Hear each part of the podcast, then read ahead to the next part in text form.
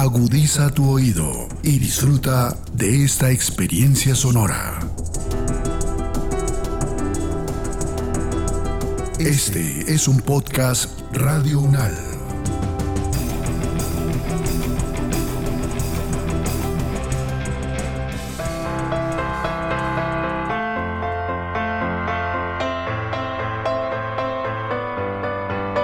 Estoy un poco preocupado.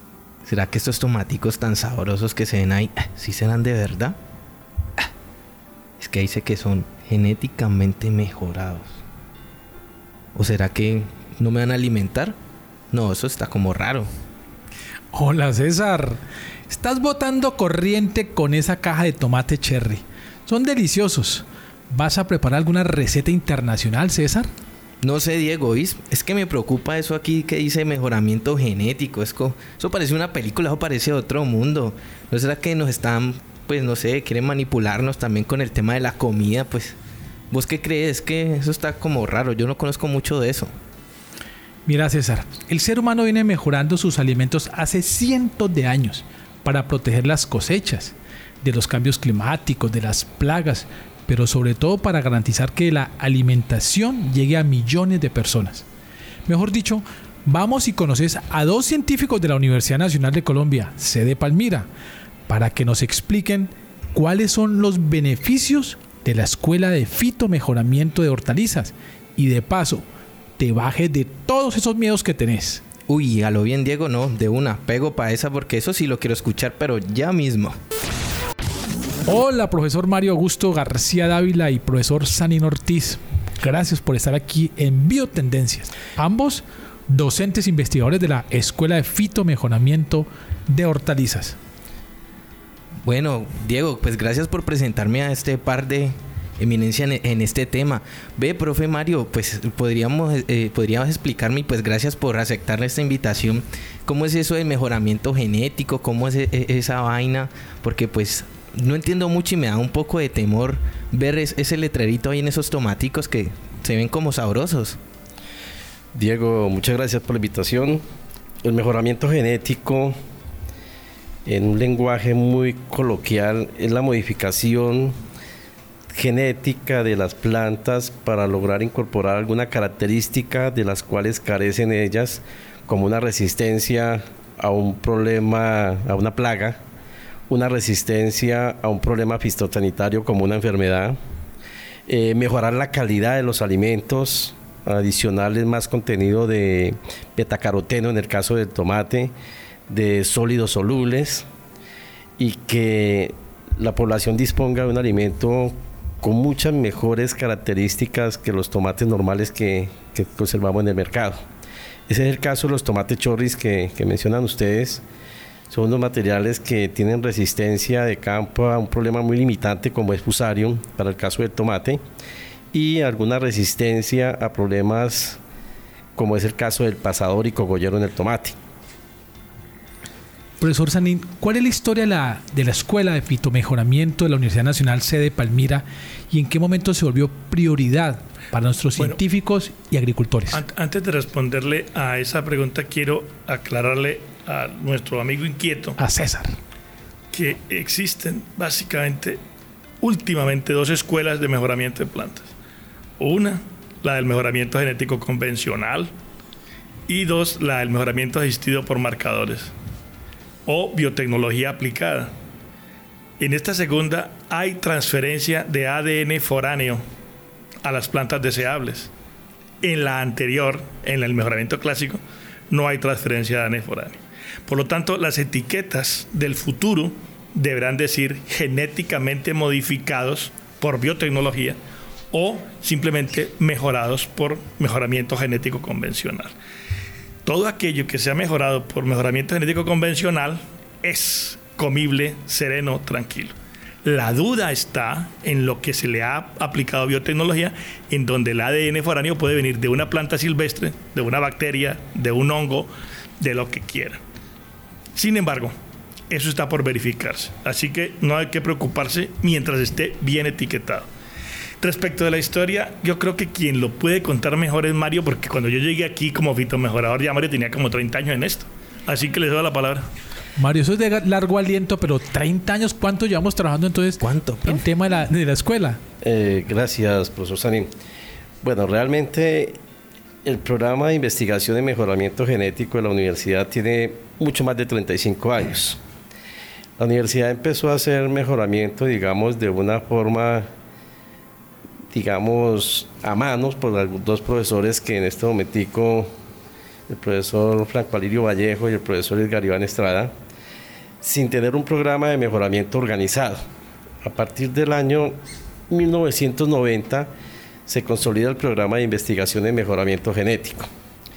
El mejoramiento genético en el país lo venía realizando el antiguo ICA, hoy Agrosavia. El ICA sufrió una división donde quedó ICA y quedó Corpo ICA en su momento. ICA es una entidad que únicamente es prestadora de servicios en el sector agropecuario. Corpo ICA es la Corporación de Investigación Agropecuaria, hoy en día Agrosavia. Ese, esa investigación de mejoramiento la realizaba ICA, Corpo ICA en su momento y hasta el año 1990 tenían un programa de mejoramiento en hortalizas. En convenio con el, Centro de Investigación Palmira, Agrosavia hoy en día, se llegó a un acuerdo de dividir las especies en las cuales la universidad iba a hacer mejoramiento. En ese momento se escogió zapallo, se escogió tomate, se escogió cilantro, se escogió habichuela y pimentón. ICA en ese momento iba a seguir trabajando en mejoramiento genético en las otras especies. Entonces realmente el programa nace consolidado desde el año 1990, pero con un objetivo básico primordial que era la formación de investigadores a nivel de maestría, de doctorado y profesionales. Como un segundo objetivo básico era el mejoramiento genético de estas especies y la obtención de variedades mejoradas en estas cinco especies y la consolidación de un programa de abastecimiento de semillas que carecía el país.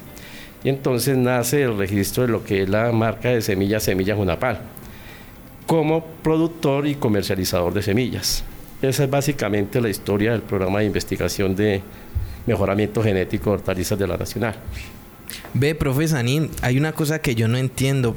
El, por qué, por qué hacen este mejoramiento genético en estas hortalizas en campo a lo que habitualmente se hace pues en los laboratorios, así como tipo película. ¿Cuál es esa diferencia y por qué lo hacen? Lo que pasa es que eh, el grado de complejidad tecnológico está en función de las políticas institucionales y de la disponibilidad eh, de capital la Universidad Nacional de Colombia, por fortuna, eh, instauró el programa Hortalizas eh, bajo la condición de que se podían hacer muchas cosas con los recursos disponibles y aplicando métodos que no requerían, digamos, grandes inversiones tecnológicas. Es decir, no necesitábamos apoyo molecular y es que lo hemos demostrado hemos hecho mejoramiento genético sin apoyo molecular y hemos mostrado resultados impresionantes en los últimos 25 años. Entonces, habrá sectores de la investigación que requieren apoyo molecular, pero por fortuna, nosotros con los, eh, con los que, con lo que tenemos, digamos, zapallos, cilantro, eh, pimentones, tomates, lo hemos hecho mediante mejoramiento convencional y 14 genotipos registrados hablan perfectamente de nuestro último hijo, que es un tomate de crecimiento determinado. Profesor Mario, eh, este es un trabajo de largo aliento, como ya usted lo han expresado, llevamos un poco más de 30 años con la escuela, pero ¿cómo se logran cumplir los objetivos en estas técnicas de cruzamiento directa cuando de alguna manera hay que esperar tanto tiempo y el factor humano logra, eh, digamos, decir, ver los resultados o pasan generaciones para poder saber aquí tenemos y logramos el objetivo? Diego, el mejoramiento, eh, yo soy partidario que hay un 50% de azar y un 50% del ojo del mejorador y del equipo de trabajo. Eh, generalmente te voy a contar así a grosso modo cómo nace, por ejemplo, como dijo el profesor Sani, en este momento tenemos 14 materiales registrados, 3 que están ya en el ICA para obtener registro de materiales de ají. En este momentico ya completaríamos 17 materiales y seguramente vendrá el tomate determinado del profesor Sanín para sería 18. ¿Cómo nace un material de estos nuevos, por ejemplo, en el caso de ají? Lo primero viene es una caracterización de materiales donde se buscan fuentes de resistencia. Por ejemplo, los materiales de ají tienen resistencia a fusarium, tienen resistencia a fitóptora y tienen resistencia a virus. Entonces viene una caracterización de materiales donde encontramos unas plantas que tienen resistencia a estos patógenos y esas plantas se cruzan con variedades comerciales que están adaptadas a las condiciones del Valle del Cauca, como dijo el profesor Sanín, para tratar de traer esos genes de manera normal, natural, a este material cultivado. Y esto es un trabajo que toma mínimo 10 años hasta poder hacer el registro de un material de esto. 10 años donde hay inversión de capital humano, Afortunadamente como, como universidad tenemos un material valioso y altísimamente calificado que son nuestros estudiantes. Entonces son 10 años donde pueden pasar en ese proceso 4, 6, 7 estudiantes y recursos humanos y capital que no lo hemos diga, dicho valorado, pero por ejemplo una variedad de arroz puede estar costando unos 7 mil millones de pesos hasta su obtención comercial. La sola investigación. La sola investigación para obtener una variedad. En eso está más o menos evaluado lo que hay una variedad de arroz. Entonces, y estamos hablando de autógamas más o menos similares, o sea que el costo de un material de estos, si se evaluara, fuera altísimo. Pero es un trabajo de por lo menos 10 años hasta que ese material tiene su registro comercial por parte del ICA y puede ser comercializado. Profesor Sani, quiero conectar una pregunta con relación precisamente a una cosa es el tema de la investigación científica, ¿cierto? Pero otra cosa es que esto aporta la pertinencia productiva no solamente de la región, sino de Colombia.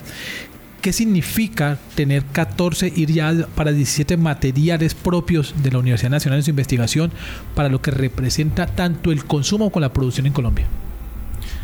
Pues eh, me parece que es el, punto más relevante de, la, de lo que significa el haber mantenido el programa de hortalizas aún en contra de la lacra más horrible que es la falta de presupuesto. Es, eh, digamos que esa es la enfermedad más grande de la investigación aquí y en cualquier parte. Sin embargo, yo quiero retomar unas palabras del profesor Mario y es el tiempo entre la idea y la concreción del material registrado eh, son mínimo 10 años. Es un tiempo que hay que emplear. Nietzsche, el gran filósofo, produce su primera obra de juventud y la entrega sin prólogo. Estaba muy joven. Y como a los seis años, le hicieron la primera edición y entregó el prólogo y le preguntaron que, cuál era el desorden. Dijo, no, no hay desorden, es que me tomé un tiempo para repensar lo que estaba haciendo y aquí está la rectificación de lo que pudo haber quedado mal hecho. Nosotros en 10 años tenemos la oportunidad de tomárnosla lentamente al modo de Nietzsche, para mirar, para ir al campo, para observar y pensar qué es lo que le interesa o lo que le hace falta al productor. Nosotros no podemos tirar cosas a la, deriva, sino ir en función del requerimiento de los productores. Que creo que esa es la filosofía que le, le ha impregnado, bueno, tengo que decirlo, el maestro que nos guió durante mucho tiempo de Garibán Estrada, que en paz descanse, el maestro Diosdado, que también nos... Diosdado era mucho más paciente que todos, ¿no? Era mucho más sereno, mucho más tranquilo. Más metódico no solamente metódico, sino sereno. Es que el problema del fitomejorador es que si es apresurado, hace tonterías. Tiene que ser tranquilo, sereno, observador en el campo, cuidadoso en sus cálculos para poder buscar qué es lo que quiere el productor, qué requiere el mercado. Porque uno, podría sacar locuras, pero inútiles. Y ese no es el papel del programa de hortalizas. permítame una pregunta medio retórica. ¿Esto no es jugar como acelerar la evolución natural? No, no porque se trata de un adelanto científico-técnico inexorable. La ciencia y la tecnología son procesos inexorables, igual que la biotecnología. Llegó, está aquí y no podemos ponernos en el plan de obstruirla. Lo que es que monitorear que lo que hagamos sea correcto, siempre en función de lo que requiere la gente. Suena como politiquería, pero no, es que es el pueblo el que reclama, lo que el que necesita algo. Profesor Mario, bien pueda. Diego, yo te puedo complementar la pregunta un poquito. ¿Cuál ¿Para la retórica? Mm, ¿Qué significa para el agricultor esto? Exactamente.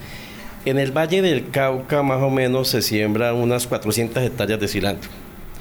Y yo estoy seguro que más del 95% es uno de los materiales liberados por la universidad, que es una par precoz. Y que está próximo a comercializarse la otra variedad mejorada, que es una par laurena, que duplica en rendimiento una par precoz. En el caso de Zapallo son unas 700 hectáreas que siembran en el Valle del Cauca y yo diría que más del 90% también es una pálvolo verde. Totalmente. Que es un material liberado por la universidad. Entonces, solamente en esas dos especies se puede mirar el impacto que tiene este programa de mejoramiento para los agricultores del Valle del Cauca. Zona cafetera eh, una Pal Millennium, que es la bichuela que liberamos nosotros, se cultiva en zona carretera y yo creo que es el 50 al 60% del área que tiene en zona carretera una bichuela. Entonces, ese es el impacto que tiene estos materiales y el beneficio que tiene sobre los agricultores. Sí, ahora que habla de bichuelas, eh, estamos terminando de cincelar un trabajo de doctorado en donde la estudiante comparó el, eh, la bichuela eh, Milenio, la comercial americana Agua Azul y una cantidad de genotipos que, metimos nosotros en la investigación de, de, una colección internacional.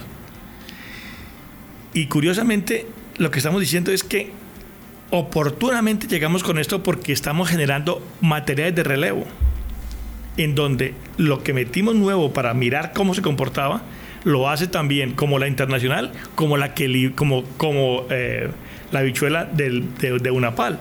Entonces decimos, estamos generando un relevo como la posta. Alguien corre apresuradamente, la entrega y nosotros estamos haciendo justamente eso con la bichuela. ¿Qué quiere decir eso? Que van a ser, no van a ser 18 y no 19, porque eh, los genotipos registrados, porque esa bichuela ya tiene todas las características para arrancar una prueba regional.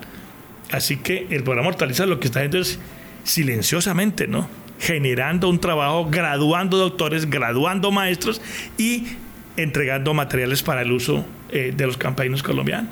César, de lo que has escuchado hasta ahora, creo que hay muchísimas noticias deliciosas. Así es, Diego. Eh, mira, es que mira que definitivamente uno con vos aprende bastante. Y pues obviamente con los profes que son los que saben, porque es que todo lo que hay que hacer para que uno a veces se coma ese tomatico bien rico y todo lo que uno, uno va aprendiendo, pero uno se pone a preguntarse, profes, ¿y cuál es la importancia de esto? O sea, ¿por qué lo hacemos? ¿Por qué hacemos este esfuerzo? Tener esa paciencia, 10 años para decir, mire, eh, de este punto llegamos a este punto, profes, ¿por qué? Porque, es lo importante hacer este tipo de cosas pues en la academia y pues a nivel mundial, porque estamos mejorando todo, ¿no? Una cosa es el enfoque mundial de una multinacional o de la Universidad Ben Gurion en Tel Aviv que tienen un consorcio privado con los holandeses y otra cosa es la Universidad Nacional de Colombia. Nosotros somos una universidad pública que recibimos financiación estatal y nos debemos a, unas, a una retribución pública. Entonces, nosotros tenemos unos fines misionales. Y yo no sé, profe Mario, si usted se iba a referir a eso. Es decir, nuestro problema es misional.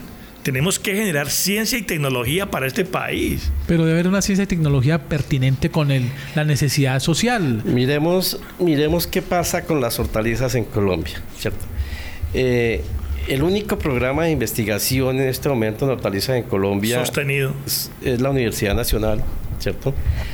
Y las otras dos universidades que hacen mejoramiento o investigación en hortalizas, por lo menos la Nacional de Bogotá, la Nacional de Medellín y la de Nariño.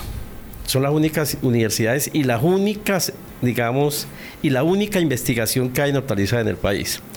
Toda la semilla que utilizan nuestros agricultores en Colombia para cultivar es importada no hay materiales mejorados y adaptados a las condiciones de Colombia que lo que generan estas cinco universidades en el país.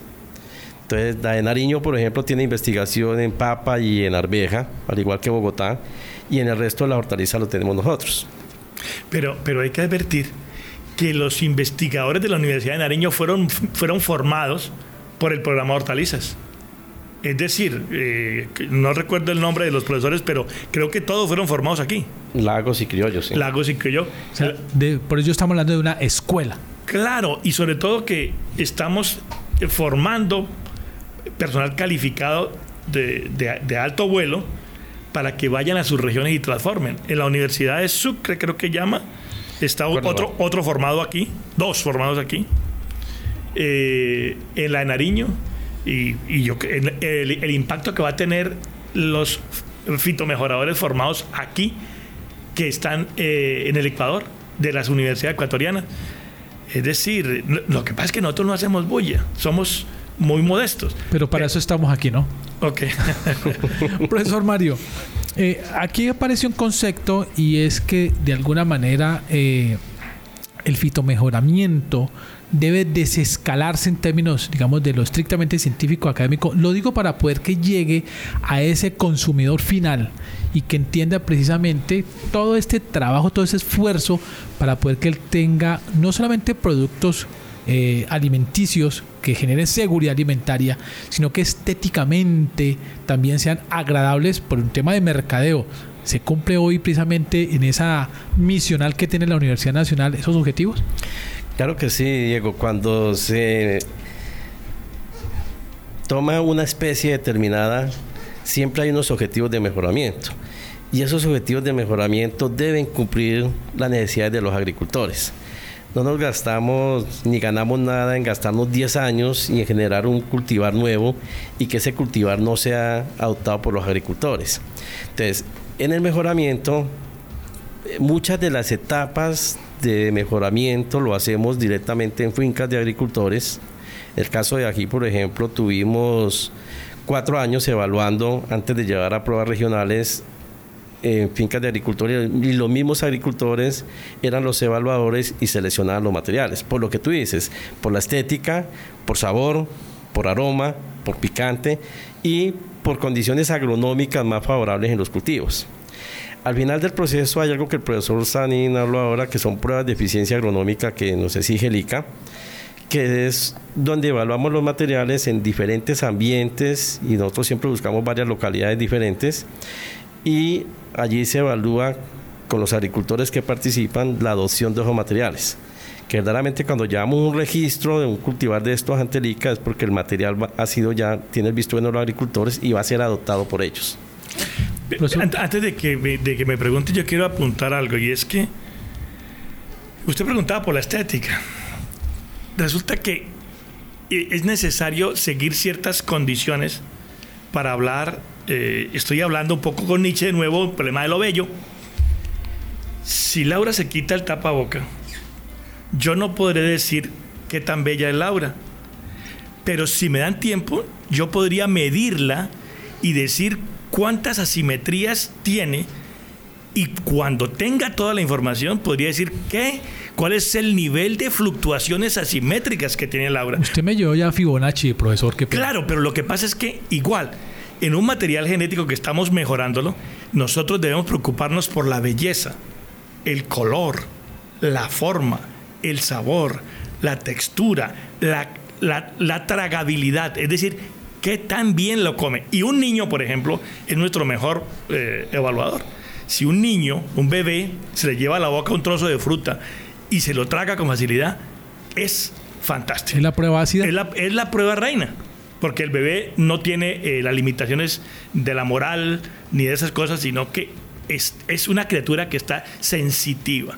Entonces, entre la, entre la belleza y las formas, en el fondo está lo más importante, y es que no haya demasiadas fluctuaciones, sino que tenga un patrón eh, pertinente, constante, y que esté asociado, si se quiere, con lo bello. Con, eh, Kant, el gran filósofo alemán, habrá eh, y los invito a que lo lean, está en el internet, un texto pequeñito de 25 páginas que se llama Sobre lo bello y lo sublime. Ese es el libro, el texto que yo hago leer a mis estudiantes de fitomejoramiento. Porque el fitomejorador que no entienda de la belleza, de la forma, de la planta, de la vida, yo no sé qué hace aquí. Perfecto. Profesor Mario García, mil gracias por estar dándonos claridades, sobre todo para poder que César y yo y todos los oyentes podamos ya hablar con propiedad de fitomejoramiento. Gracias a usted y a César, Diego. Y cuando requieran, aquí estaremos de nuevo. Gracias, profe, ¿oís? por ese, esos, esa valiosa información. Y pues no, Diego, gracias también al profe Sanín que pues muy claro, me dejó todo muy claro. ¿Sabe qué, doña Laura? Hágame un favor. Regáleme una librita de esos de esos tomaticos. De esos tomaticos. Es que me antojé un chontauro también, Diego. doña Laura, sí, empáqueme una librita, pero, pero, pero, puede ser tomate chonto. Sí. Ah, así, que no, así que no, te afanes. Para eso son los fitomejores, las arreglan todas. Así es la cosa. César, muchas gracias. No, Diego, a vos y, a, y a, los profes, profe Sanín, gracias por, por compartirnos parte de tu conocimiento. Cuando quieran. Y tenemos mucho que decir. Lo que pasa es que no se puede hablar de todo en todas partes. Y eso no es mío, eso es Foucault. Sí, señor. Esto me encanta. Nunca me había saboreado un tomate con tanta filosofía. Nos vemos en Biotendencias.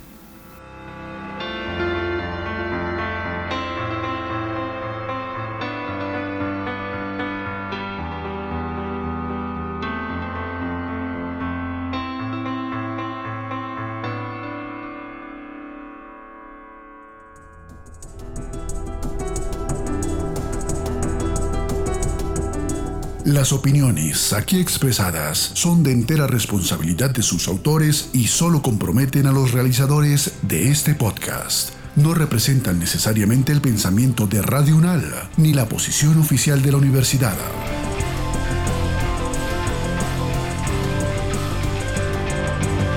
Este y otros podcasts en nuestro sitio web podcastradio.unal.edu.co. Síguenos en nuestras redes sociales. Nos encuentras como Podcast Radio UNAL, Universidad Nacional de Colombia, Proyecto Cultural, Científico y Colectivo de Nación.